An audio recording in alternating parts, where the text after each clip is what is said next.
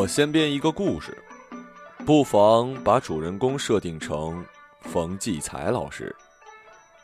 上世纪八九十年代，电视机还很值钱的。冯老师家不但有电视机，还有很多字画和文物。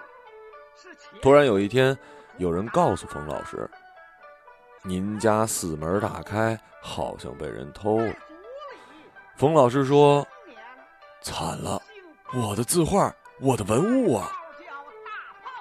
可是等冯老师赶回家中，惊讶的发现，小偷把电视机、录像机都搬走了，字画文物一样也没动。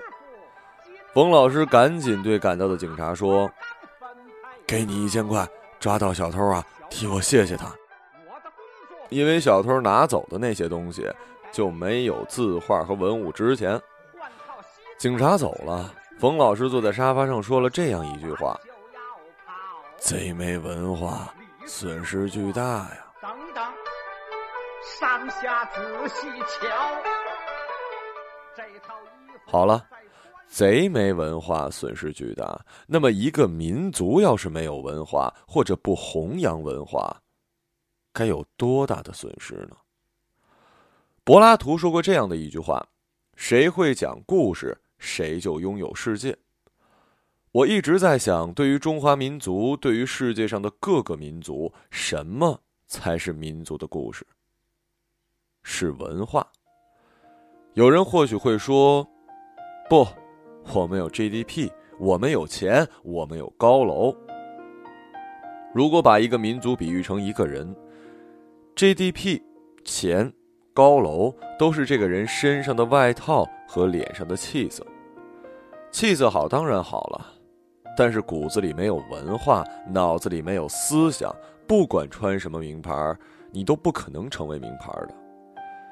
一个民族若有故事，可以解决这三个问号：因何而著名？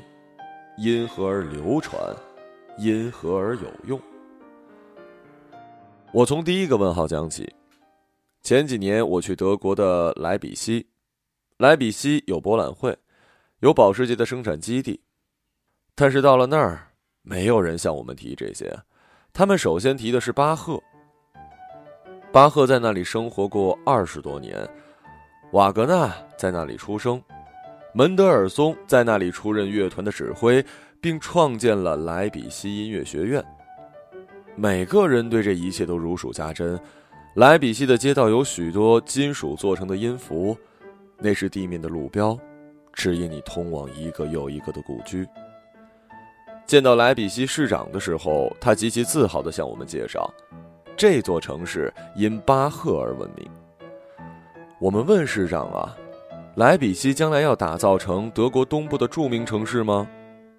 市长回答：一个拥有巴赫的城市，怎么能只满足于德国东部的著名城市呢？我们要成为国际著名城市。他的底气源于巴赫在那里生活过。第二个问号，因何而流传？我去浙江南浔古镇时，当地人自然的领我们去了藏书楼。在藏书楼呢，讲解员是这样介绍的：中国人常说富不过三代，你们看，这家第三代就出了一个文化人。我一听，特郁闷。第三代这个文化人就开始败家了，他爱书成痴，把前两代积攒的巨大财富全部买成了书，一共十七万册孤本、善本，建成了这座藏书楼。现在这座藏书楼是南浔著名的古迹之一，也是浙江图书馆的分馆。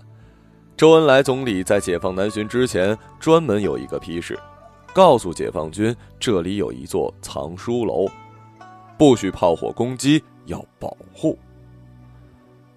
即将离开藏书楼的时候，我们都说，幸好第三代是一个败家子儿，把祖辈积攒的金钱败成了文化，让这个家族因此流芳百世。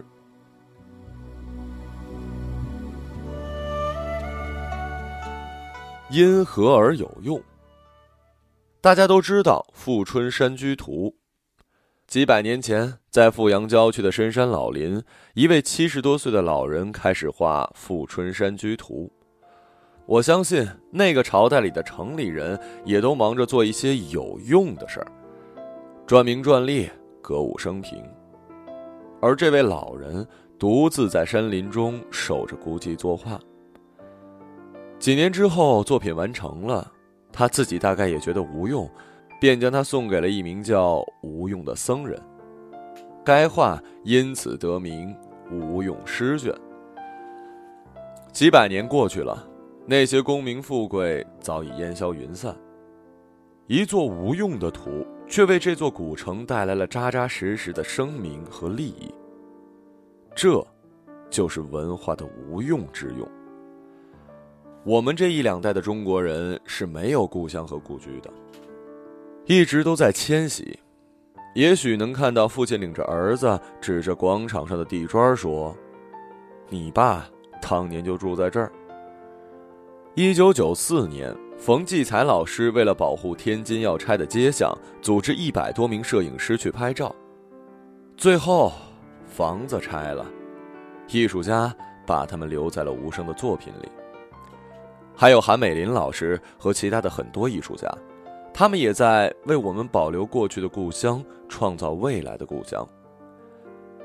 真的，多年后，无论在世界的哪个角落，当你看到这本书或那幅画的时候，你会知道，这是中国，你走不丢的。多年前，一位中国的文化人离开了祖国，认为自己从此将成为一棵没有根的树。几个月之后，他走进国外的一家图书馆，在馆藏的典籍中看到了《红楼梦》《水浒传》《三国演义》。在那个黄昏、充满旧书气息的空间里，他嚎啕大哭。他突然感到安全了，自由了。这不就是中国吗？自己没有离开他呀。因此，哪怕我们失去家园、远离故土，依然会在艺术家的作品里知道，这，就是中国。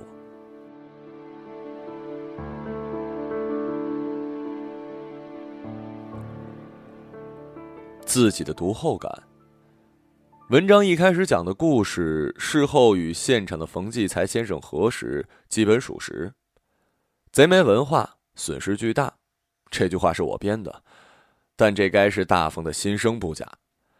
其实这样的故事哪用得着虚构啊？现实中例子大把大把。把历史的房子拆了，盖成金碧辉煌的样子，一副土豪气象，这样的事儿，哪个城市没有啊？当然，不止这个时代，我们自己也好不到哪儿去。现在的收藏大家马未都，当初跟我们一样，也是一个码字的媒体人。七十年代末八十年代初，他带上当时最流行的电镀折叠椅，在北京西四等地信托商店或者是家具门市外面，等着那些拿着红木或者更珍贵老家具的主，上前商量着用电镀椅子换老家具，十有八九乐呵呵的同意。转眼二三十年过去了，电镀椅子都生锈了，扔了。而换来的老家具，则进了马未都自己建好的博物馆展览着，拿啥都不换。因为我们这样的人太多了，马未都成了一个大收藏家。不用说谢了。再不好好的重视文化呀，我们将来拿什么回忆，拿什么找到家呢？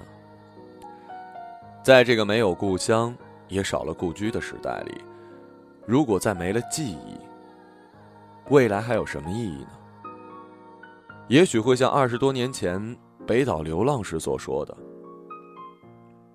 我对着镜子说中文。”隔了一会儿，北岛又说：“祖国是一种乡音。”